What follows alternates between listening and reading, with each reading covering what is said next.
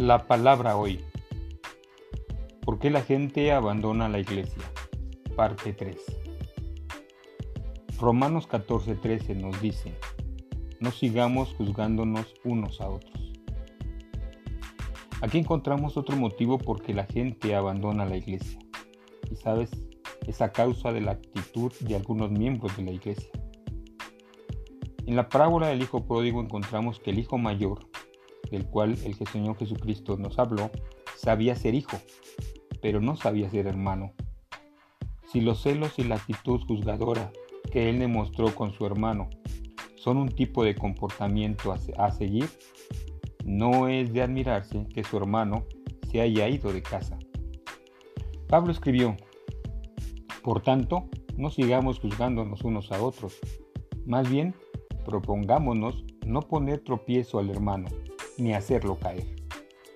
La Biblia también nos dice, el que ama a su hermano permanece en luz y en él no hay tropiezo.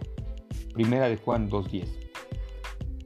¿Tus actitudes fortalecen a los demás o los hacen tropezar? ¿Has leído acerca de Diotrefes? Juan el Evangelista nos menciona, cierta vez, él escribió, escribí algo a la iglesia, pero Diótrefes, a quien le gusta ser el primero entre ellos, no acepta lo que decimos.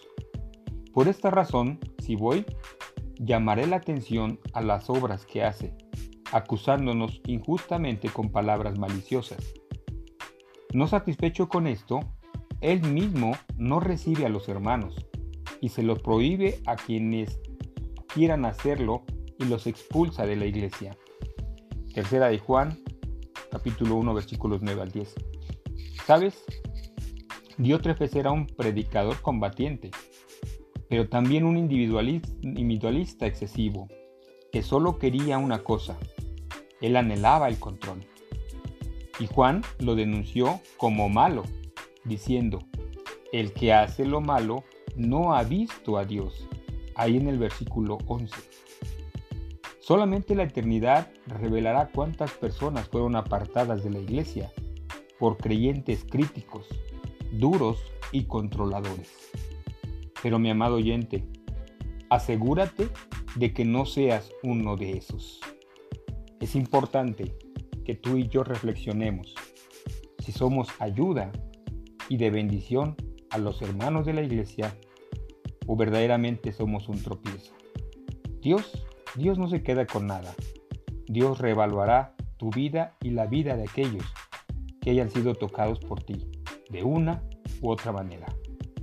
Que Dios te bendiga, que descanses en esta noche. Y si Dios nos lo permite, nos vemos el día de mañana.